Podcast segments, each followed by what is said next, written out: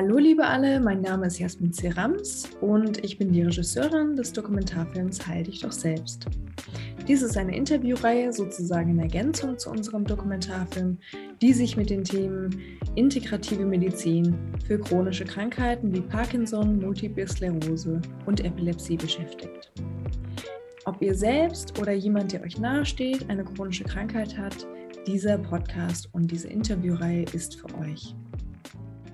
Heute spreche ich mit Professor Dr. Dr. Pschuntek. Professor Dr. Pschuntek ist Neuropharmakologe und Verfasser von über 500 medizinischen Publikationen. Er genießt in diesem Rahmen einen sehr hervorragenden internationalen Ruf in seinem Feld der Neurologie und Neuropharmakologie. Seit 20 Jahren beschäftigt er sich zudem mit Ayurveda und gründete 2008 die Abteilung für Neurologie und Komplementärmedizin im Evangelischen Krankenhaus Hattingen. Dort werden westliche Schulmedizin und Ayurveda zur Behandlung von Parkinson und multipler Sklerose erfolgreich kombiniert. Herr Dr. Pschuntek, ich freue mich sehr, dass wir hier zusammen reden. Wir hatten ja äh, uns schon mal kennengelernt im Rahmen ähm, der Filmdreharbeiten zu meinem Film Heil dich doch selbst. Und jetzt freue ich mich ja. sehr, mit ihm nochmal reden zu dürfen. Ja, ähm, ich auch. So, Sie haben äh, sehr lange eine integrative Klinik in Hattingen geleitet. Ähm, ja. Vielleicht können Sie kurz beschreiben, ähm, was da der integrative Ansatz war und wo, worum es da sozusagen ging. Also es war eine, tatsächlich eine integrative Klinik. Wir haben die Westmedizin mit der asiatischen Medizin verbunden und zwar schwerpunktmäßig mit der indischen Medizin und das deswegen, weil ich in Indien erfahren hatte, dass man dort den Morbus Parkinson schon seit 2000 Jahren kennt und auch dort behandelt. Und diese Methoden, die wir dort angewandt haben, haben wir nach Europa geholt. Das Verblüffende an der Sache war, dass die Inder den Morbus Parkinson nicht als Gehirnkrankheit angesehen haben, sondern als Darmkrankheit. Das war für uns damals noch völlig unvorstellbar. Also als Darmkrankheit, und sie haben auch den Darm behandelt mit Einläufen und mit Diät. Das waren Methoden, die wir dann in Bochum, in Hattingen auch eingeführt haben. Wir haben extra eine Ayurveda-Diät erstellt und die ist auch sehr gut angekommen. Diese Ayurveda-Diät ist eine vegetarische Diät, also fleischfrei. Und ähm, das ist den Patienten bei uns sehr gut bekommen. Man muss dazu sagen, dass nach der Entlassung 30 Prozent der Patienten diese Diät weiter angehalten haben, eingehalten haben, weil das ja ein bisschen zeitaufwendig ist, das zu kochen. Weitere 30 Prozent haben es nahezu eingehalten und nur 30 Prozent haben gegessen wie früher, weil sie zu faul waren zum Kochen. Und das schmeckt gut. Das schmeckt gut, das stimmt natürlich. Ich habe ja. ja. auch tatsächlich, Sie haben mich ja bewirtet äh, und meine Kamerafrau ja. In der Klinik damals und das war das beste Krankenhausessen, das ich jemals hatte. Das muss man schon sagen. Äh, es ist ja auch unser Krankenhauskoch, der Herr Meier, ist ja auch ausgezeichnet worden, ja, als bester Koch Deutschlands. Krankenhauskoch okay. Deutschlands. Ja, klasse. Das passt da, alles dazu. Da will man hingehen. Ja. Jetzt hat natürlich die vegetarische Diät, ähm, das weiß ich von Ihnen, nicht nur die Vorteile, dass sie klimaschonend ist und ähm, dass keine Tiere mehr getötet werden, sondern auch für das Mikrobiom eine sehr gute ja. Auswirkung, richtig? So ist das, ja. Können Sie darauf ein Mikrobiom, ja. das, das Mikrobiom, also dazu muss man voraussagen, dass im Darm eine Vielzahl von Bakterien vorkommt. Das ist das sogenannte Mikrobiom. Und diese vegetarische Diät wirkt sich günstig auf das Mikrobiom aus. Wir haben eine Patientin, die wir acht Jahre lang mit vegetarischer Diät ernährt haben. Die ist danach frei von allen Parkinson-Zeichen gewesen und brauchte keine Parkinson-Medikamente mehr. Klasse. Und die hat das aber auch wirklich so durchgezogen dann im Endeffekt. Die hat das durchgezogen. Das durchgezogen, die hat vor allem das Ghee zu sich genommen. Ghee ist das indische Butterschmalz, was die Inder zum Kochen verwenden, ja. Auch zum Einreiben irgendwo, wenn sie Schmerzen in den Augen haben. Das ist ja ein vielfältiges Präparat. Mhm. Butterschmalz. Genau, der Butterschmalz. Ähm, da bringen Sie mich auf ein Stichwort. Der Butterschmalz hat natürlich auch eine bestimmte Säure, das weiß ich von Ihnen, in sich, richtig? Ja. Das ist die Ja, ja, ja. Buttersäure, richtig? Butterschmalz hat die Buttersäure in sich, ja. Genau. So ist das. Und äh, könnten Sie uns ein bisschen näher erklären? Ähm, Sie haben ja schon erzählt, dass ähm, Sie sind nach Indien gegangen und ähm, dort haben Sie dann gemerkt, dass die, dass die indische Medizin Parkinson ganz anders sieht als eine Darmkrankheit. Und die Ja, eigentlich als eigentlich als ganz eigentlich Entschuldigung als Ganzkörperkrankheit, aber natürlich auch sehr als Darmkrankheit. Es werden ja die Akne, also Stoffwechselfeuer ist bei den Parkinson-Patienten nicht in Ordnung und es werden AMAs gebildet, sogenannte Stoffwechselgifte, ja. Und äh, die machen letztendlich dann die Parkinson-Krankheit aus. Aber sie können dem entgegengehen, indem sie Gi nehmen. Ja. Das, was, was wir jetzt zuletzt untersucht haben, wir haben eine Studie durchgeführt, in der wir, wie gesagt, die Buttersäure gegeben haben und noch eine andere Säure. Und ähm, dann haben wir gesehen, dass sich innerhalb eines halben Jahres die Parkinson-Symptomatik um 30 Prozent verbessert.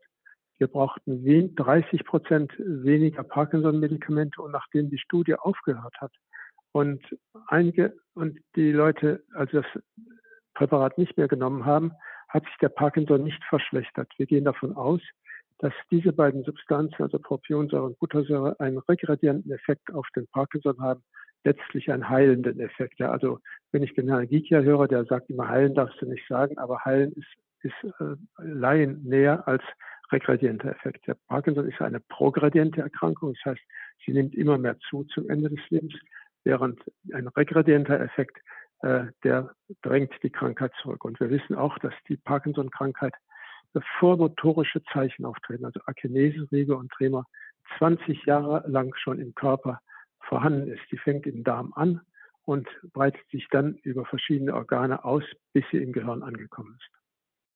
Haben wir das klar genug gesagt? Ja. Das haben Sie sehr klar gesagt, genau. Nee, ich finde, ich finde es äh, sehr schön, ähm, dass Sie, dass Sie sozusagen, Sie, okay, Sie waren immer offen für ähm, andere Arten der Medizin, äh, die So eben das, nicht ja. nur westliche Medizin ist, sondern eben auch indische Medizin Ja. und haben Auch zum Beispiel auch für die, für die, Heilpra für die Heilpraktiker, ja. Ich habe den Heilpraktikern auch bestimmte Methoden abgeschaut, ja, die sehr nützlich sind. Wundversorgung zum Beispiel, ja. Äh, das machen die sehr gut. ja. Mhm. Also man Ja. darf die Heilpraktiker nicht verteufeln. Ja, ich denke auch, es ist äh, irgendwie wichtig, also ich persönlich denke, dass es wichtig ist, dass man irgendwie immer offen bleibt Mhm. und ähm, erstmal mit, mit einem curious gilt- mind an die Sachen geht. Es gilt der alte Satz, es gilt der alte Satz, wer heilt, hat recht, ja. Ob das jetzt in Indien, in China, ich habe mich auch mit der chinesischen Medizin auseinandergesetzt, war ja in Peking Mhm. zweimal und äh, habe mir das da auch angesehen. Die haben auch was gegen den Parkinson, aber das ist nicht vergleichbar mit dem, was die Inder haben. Die indische Medizin ist meines Erachtens viel umfänglicher als die chinesische Medizin ist. Ja.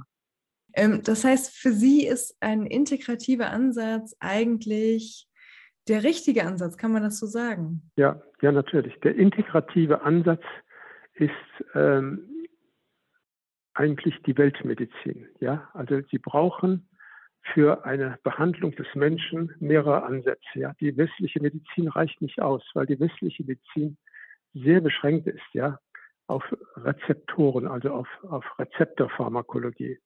Und wenn Sie die indische Medizin haben, da werden spielen die Rezeptoren zwar auch eine Rolle, aber nicht in dem Maße, wie es das in der westlichen Medizin der Fall ist. Sie wissen ja, dass ich von Hause aus Neuropharmakologe bin, ja, und mit diesen Rezeptoren mein ganzes Leben lang äh, mich herumgeplagt habe. Das, äh, deshalb weiß ich ganz genau, wo da der Unterschied ist zu den Indern. Jetzt haben wir äh, schon ein bisschen über Parkinson und Ihre Forschung da geredet, aber Ja. auch in Ihrer Klinik haben Sie auch, behandeln Sie auch besonders auch MS-Patienten, Multiple Sklerose-Patienten. Ja, ja. Wie verhält sich es denn Ja, da? da bei der multiplen Sklerose wissen wir inzwischen auch, dass es eine Krankheit ist, die vom Darm ausgeht. Ja. Es sind anders, also das Mikrobiom bei MS ist ein anderes als bei Parkinson. Das haben wir auch schon 1913, äh Quatsch, 2013, 2013 schon zeigen können. Auch das Mikrobiom ist auch verändert Und dementsprechend geben wir auch bei der MS Propionsäure. Also das, das Wesentliche bei der chronisch progredienten MS, also wir sprechen jetzt nur über die chronisch progrediente, nicht über die schubförmige, ja. Mhm. Äh, die chronisch progrediente, weil Sie wissen, dass ich für die schubförmige ein Präparat erfunden habe, ja, die Fumarsäure. Habe ich Ihnen das schon mal erzählt? Erzählen Sie mir das gerne nochmal. Also wir haben äh, Fumarsäure, habe ich, das habe ich gesehen, das wurde damals bei den Dermatologen verwendet und ich habe mir das angesehen und habe und damals musste man, um die Schübe zu verhindern, musste man immer Beta-Interferon spritzen, aber auf jeden Fall immer spritzen. Das hatte eine Reihe von Nebenwirkungen, ja, wie grippale Infekt oder so etwas. Und wir haben dann, habe ich mir das angesehen, die Fumarsäure angesehen und habe gesagt, das hatten wir im Tierexperiment übrigens äh, schon auch probiert. Die Fumarsäure müsste einen Effekt bei äh, der schubförmigen MS haben. Und wir haben dann die Fumarsäure gegeben und konnten eine 50-prozentige Schubreduktion finden, während bei den bisherigen Medikamenten die Schubreduktion nur 20 Prozent war. Wir haben dann aber, woher kommend aus Dubai, ähm, habe ich ähm, Weihrauch gegeben und dann haben wir noch Vitamin D3 gegeben. Und mit der Zugabe von Vitamin D3 und Weihrauch und Fumasäure, damit haben wir eine nahezu hundertprozentige Schubreduktion bei MS. Darüber wollte ich aber eigentlich gar nicht so viel reden, sondern eigentlich mehr über die chronisch progrediente Form. Die MS ist nach wie vor eine progrediente Erkrankung und die kann zum Rollstuhl, zur Rollstuhlpflicht führen.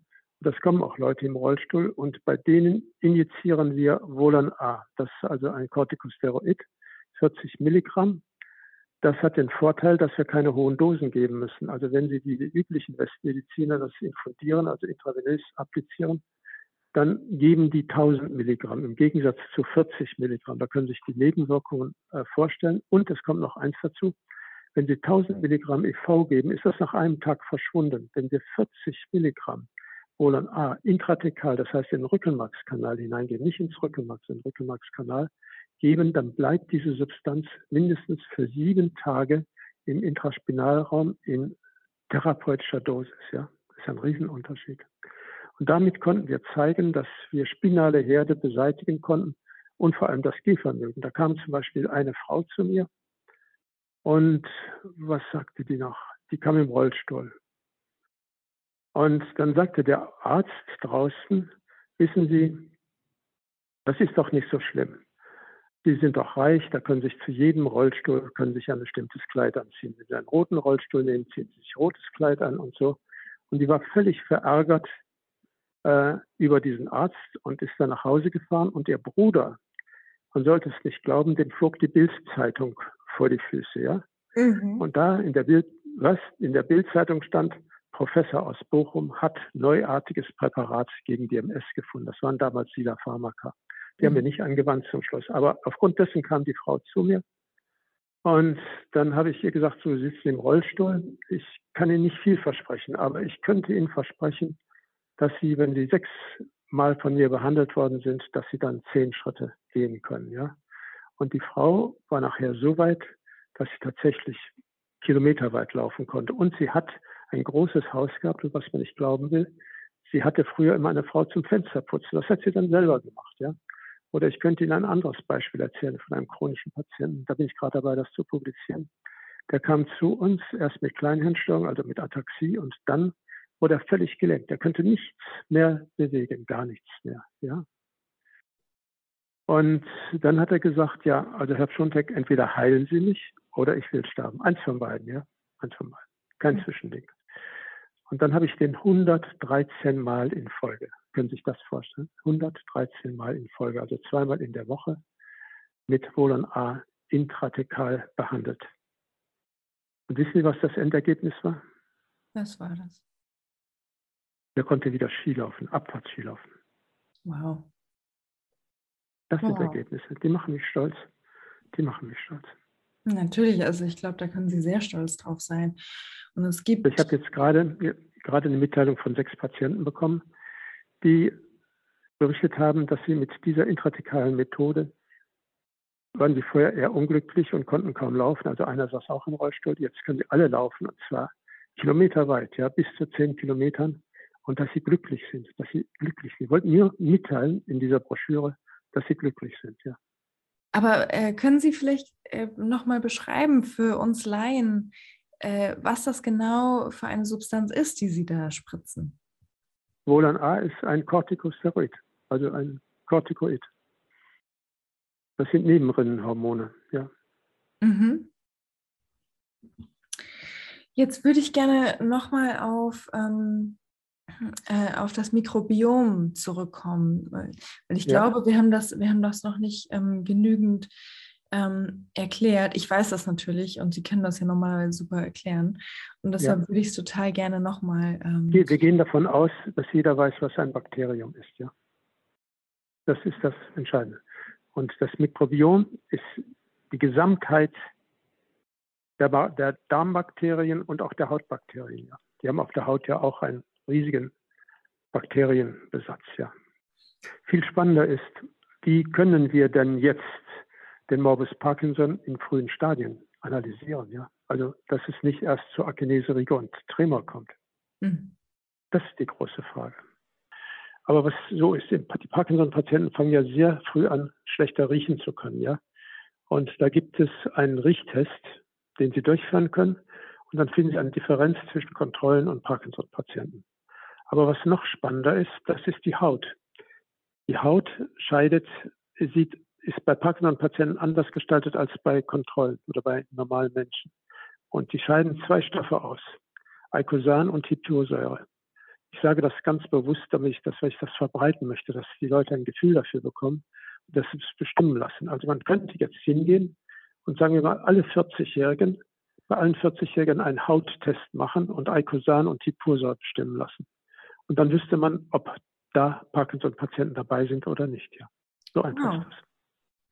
Das ist spannend. Also als ich das, als das gelesen habe, hat es mich vom Sockel gehauen. Ja, meine Güte, es passt ja alles zusammen und es gibt so eine tolle Geschichte mit dem Parkinson, aber auch mit der MS. Hm. Inwiefern auch mit der MS? Ja, dass wir die Dinge, die wir gefunden haben, dass sie alle so stimmen, ja. Also auch, dass eine Darmkrankheit ist, dass wir auch den Darm da behandeln müssen. Also ich verwende beim S inzwischen auch vegetarische Kost, empfehle ich da. Können Sie darauf noch mal ein bisschen mehr eingehen? Warum gerade vegetarische Kost? Was ist das Tolle, das äh, Gemüse mit unserem Darm macht? Ja, das wirkt sich günstig auf die Bakterien aus. Also, also das Gemüse, Gemüse enthält ja viele Fasern, ja, ja. Wenn Sie zum Beispiel eine, was weiß ich, Spinat nehmen, das sind ja richtige Fasern, die man da hat. Und diese Fasern, sind die sogenannten, wenn man das gegessen hat und gekaut hat und wenn das im Darm angekommen ist, sind das die sogenannten Natural Fibers. Und diese Fasern sind Nährstoff für die Bakterien, wenn sie die zuführen. Deswegen ist die vegetarische Kost so gut. Das ist der Hintergrund.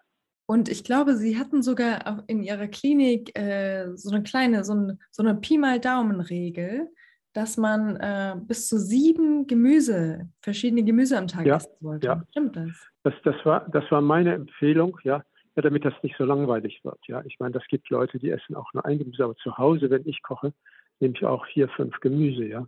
Ja, was würden Sie denn äh, zu einer Fleischdiät jetzt äh, spezifisch sagen für Menschen mit Parkinson und Multiple Sklerose? Fleischdiät würde ich dringend von abraten, ja. Es gibt einen Grund, ich sage Ihnen, das äh, Fleisch zu essen, das ist die Low Carb Diät bei Diabetes, ja. Wenn Sie Diabetes haben, Diabetiker haben, die übergewichtig sind, ja, da können Sie eine Low Carb Diät machen, das heißt eine kohlenhydratarme Kost und dazu gehört eigentlich auch immer Fleisch, ja, ein Stück Fleisch. Rindfleisch, kein Schweinefleisch. Aber Schweinefleisch lehne, ich ab, auch schon aus dem Grunde, das war nicht der einzige Grund, weil ich im Schlachthof gearbeitet habe und dort jeden Tag 15.000 Schweine geschlachtet wurden. Und Sie können sich vorstellen, dass mir da der Appetit auf Schweinefleisch völlig vergangen ist. Hm, das kann ich mir sehr gut vorstellen, ja. Herr Pschuntek, jetzt könnte man ja sagen, ja, der Herr Pschuntek, ähm, der äh, ist nach Indien gegangen, hat da irgendwelche, meint, er hätte irgendwelche neuen Dinge gefunden und probiert da so ein bisschen rum. Ähm, ja. Dem ist ja aber nicht so. Sie machen ja auch Studien, oder? Ja, natürlich. Wir haben jetzt, wir haben jetzt eine Studie beendet das schon vor dreiviertel Jahr. Da haben wir das Riechvermögen untersucht. Das Riechvermögen von Parkinson-Patienten kann normalisiert werden, wenn sie ayurvedische Diät einhalten und Darmwäsche. Lässt sich nicht mit den, es gibt ja im Indischen eine Reihe von Substanzen, von denen man glaubt, dass sie die Nase günstig beeinflussen. Das ist aber nicht so. Das Riechen ist letztendlich eine Geschichte des Darmes. Ja. Das ist nicht vorstellbar, aber es ist die Wahrheit. Also wenn Sie den Darm günstig beeinflussen, durch Diät und durch Darmwäsche können Sie das Riechen normalisieren. Das ist publiziert, irgend im Ayurveda. Übrigens, wir werden jetzt eine Reihe von Publikationen auch über Ayurveda herausgeben, die also zu den verschiedenen Bereichen, also Phytopharmaka, darüber haben wir überhaupt noch nicht gesprochen, ja, dass die Inder ja auch Phytopharmaka haben, die wir auch bei Parkinson-Patienten einsetzen. Ne? Erzählen also, Sie da doch gerne mehr dazu.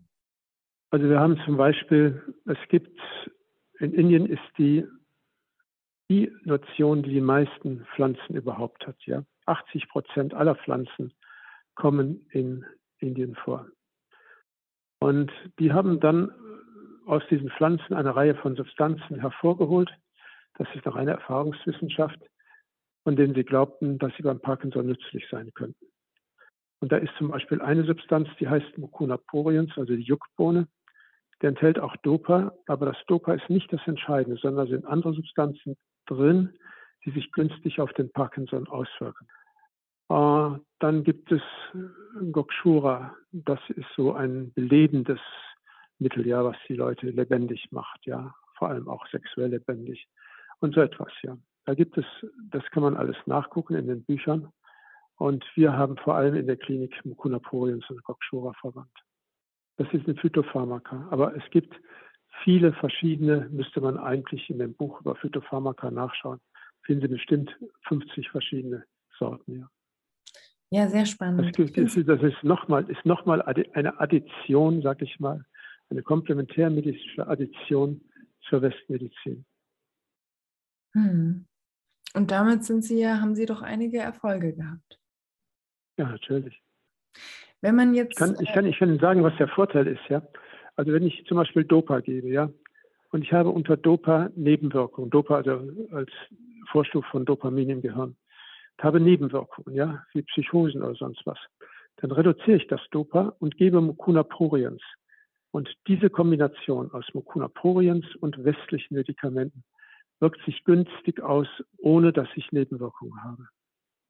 Ja, klasse. Das ist doch Wunderbar, das ist doch mal eine unglaublich tolle Erkenntnis und auch Aussage. Das, sind, das, das, ist, das ist Komplementärmedizin. Das haben wir aber in Bochum, äh, in, in, in Hattingen entdeckt, ja. Das, das ist nicht das Ergebnis einer indischen Studie. Also die Inder ja. haben nur Mucuna pruriens alleine gegeben, ja, in Indien und Darmwäsche gemacht und Diät gemacht. Aber wir haben das mit Dopa kombiniert, sodass wir einen möglichst hohen Effekt gegen den Morbus Parkinson haben. Mhm.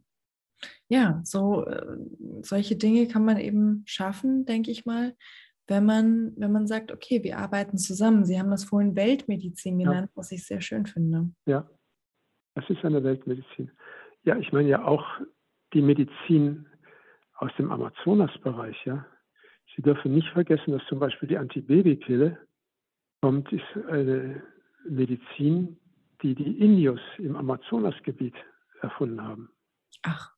Ja, natürlich. Das wusste ich gar nicht. Also nicht wir, nicht, nicht wir die Schlaumeier, nein. Wir dürfen nicht herabgucken auf diese Leute. Das stimmt absolut. Auf einer Augenhöhe, derselben Augenhöhe. Ja. ja.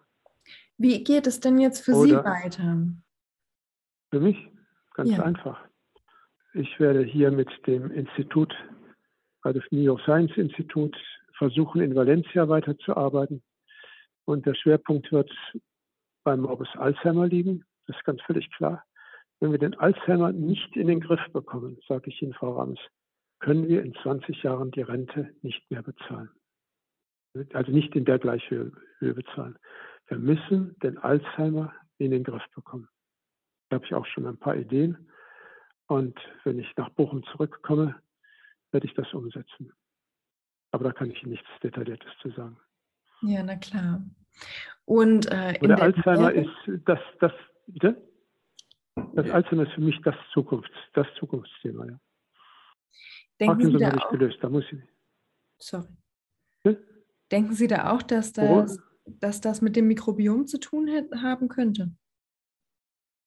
Ähm, da gibt es Arbeiten darüber, die das vermuten. Das müssen wir noch genauer untersuchen. Das müssen wir genau untersuchen. Und in der näheren Zukunft, äh, ich höre Munkel über eine Studie, die demnächst publiziert werden sollte. Ja, ja, das ist die, die Studie, die wir da in Hattingen gemacht haben. Die steht zur Publikation an. Sollte, die steht schon seit einem halben Jahr zur Publikation an. Aber weil der Herr Geig hier immer wieder neue Ergebnisse findet, zögert das hinaus. Aber ich glaube, jetzt in diesem Monat, diesen Monat, im nächsten, nächsten Monat, sagen wir vorsichtshalber, muss es sein. Wir haben auch noch fünf weitere Publikationen in der Bestmedizin vorgesehen. Aber das kann ich Ihnen sagen, wenn die zumindest erstmal äh, eingereicht sind. Ja, das wird noch ein bisschen dauern. Okay. Ähm, könnte ich noch. Aber sind, wir sind fleißig dabei. Wir sind fleißig dabei. Ja, also das heißt also, ich komme hier auch selbst, wenn ich wollte, komme ich hier nicht zur Ruhe. Ja. Ja. Und Sie sind äh, jetzt kein, kein 50-jähriger Mann mehr, oder? Sie sind jetzt mittlerweile wie alt? 50 Jahre bin ich schon geworden, ja. Das überlasse ich jedem zu schätzen, ja. Und die meisten Leute sagen, dass ich 67 bin. Ja, das bin ich aber nicht. Okay, gut, dann, dann überlassen wir das der Schätzung. Ähm, nein, nein, ich kann es Ihnen genau sagen. Ich habe mit 70, mit 70 habe ich den 10-Jahres-Vertrag in Hattingen unterschrieben, ja. Die Zeit ist um. Genau, also. Also können Sie sich ausrechnen, wie alt ich bin. Genau, also Sie, ja. sind, Sie sind absolut noch dabei und das ist einfach Ihre Leidenschaft, würde ich einfach mal so sagen, oder? Einfach Ach, weiter zu forschen. Für, für, für, mich ist das Schachspiel, ja. Es, ist, äh, es macht mir einfach Spaß, ja. Es ist wie ein Schachspiel. Ob ich Recht habe oder kein Recht habe, ja. Ich meine, das heißt, wir sind ja eine Weltgemeinschaft von Forschern, ja. Und alle Leute forschen. Und was ich jetzt im Augenblick sehe, was im Parkinson geforscht wird, ja, ist total total an der Tatsache vorbei. Ja, wenn Sie sich die Deutsche Parkinson-Gesellschaft angucken und auch demnächst das Programm des Parkinson-Kongresses hier in Deutschland, dann können Sie nur die Hände beim Kopf zusammenschlagen. Ja, also die haben das noch nicht kapiert, aber sie werden es kapieren. Ja, wir waren fast immer die Ersten. Ja, auch Dopa und Parkinson. Ja, das haben wir sehr früh. Das dopaminerge System dürfte ich vergessen. Ich war Pharmakologe und wir haben Dopamin als Transmitter entdeckt, als Neurotransmitter. Und dann konnte Carlson erst zeigen, dass Dopa, L-Dopa, eine Wirkung hat auf Parkinson-Kaninchen. Ja, der hat Kaninchen reserpinisiert, hat sie mit Dopa behandelt und die Kaninchen konnten wieder laufen. Ja, und das war der Ausgangspunkt für die Dopatherapie. Das hat dann Birkmeier in Wien auch dahinter gekommen, also hinter unsere Ergebnisse äh, und hat dann Dopa gegeben, ja, mhm. ganz früh.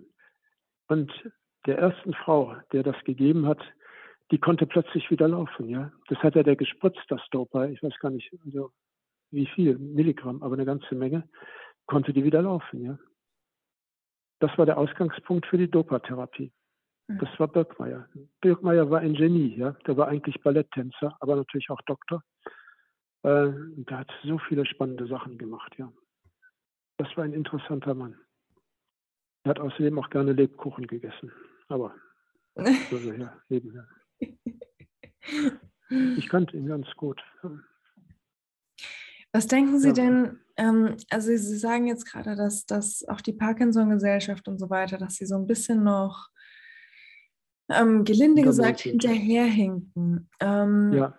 Ja. Was denken Sie denn, warum jetzt die niedergelassenen Neurologen jetzt nicht so die Ernährung und andere Behandlungspläne ähm, mit in ihre, in, in ihre Pläne nehmen? Das ist so kompliziert. Sie müssen sich vorstellen, wie lange ein Arzt Zeit hat für einen Patienten. Nur ein paar Minuten. Die, die, die Niedergelassenen haben zu wenig Zeit, um das zu erklären. Ja, wenn ich ein Gespräch führe mit einem Parkinson-Patienten, das alles erkläre, brauche ich eine Stunde. Ja? Das mhm. hat ein Niedergelassener nicht. Hat er nicht.